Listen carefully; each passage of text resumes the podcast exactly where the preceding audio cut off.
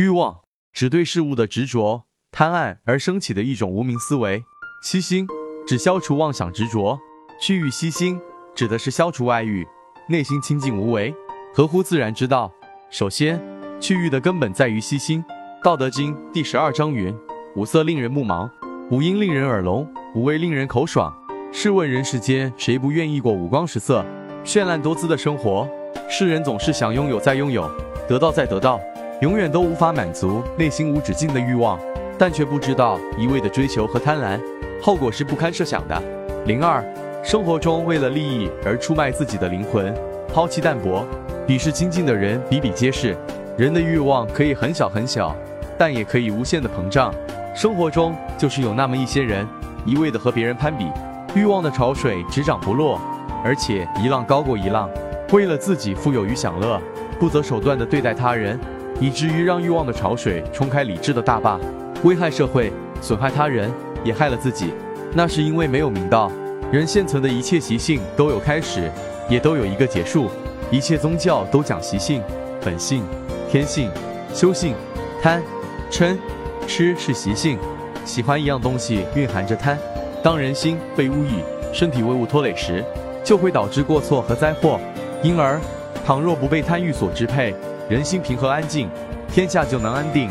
三，再次，区域息心的关键在于战胜和超越自我。生活难免会有压力，人们因此而生烦恼。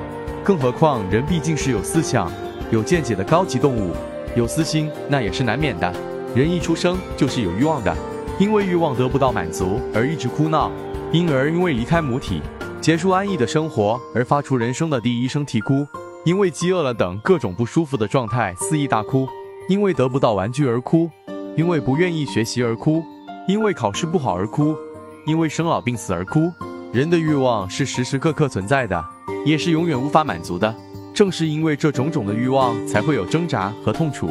所以要使私心减少，那么就必须得去欲，也就是要懂得恬淡为上。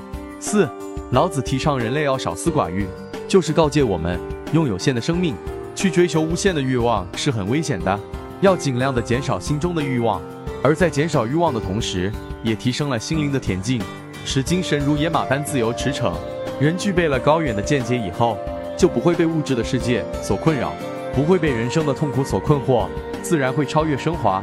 人很容易对世间的一切外物产生贪恋，但是过度的执着会让人被外尘所染，身心达不到清净明洁。所以只有去欲息心，才能心无杂念，凝神安适，志趣高洁，而不会患得患失。纵观人的一生，似乎不在愁中，即在病中，一直为物所累。人们早已抛弃平淡而简单的生活，沉溺于复杂和繁荣中无法自拔。所有这一切，都是因为有私心和欲望而失去了人生应有的快乐。只有摆脱贪欲，才能保持内心的安宁，内心恬淡虚静，人的真诚淳朴的本性方能持守不失。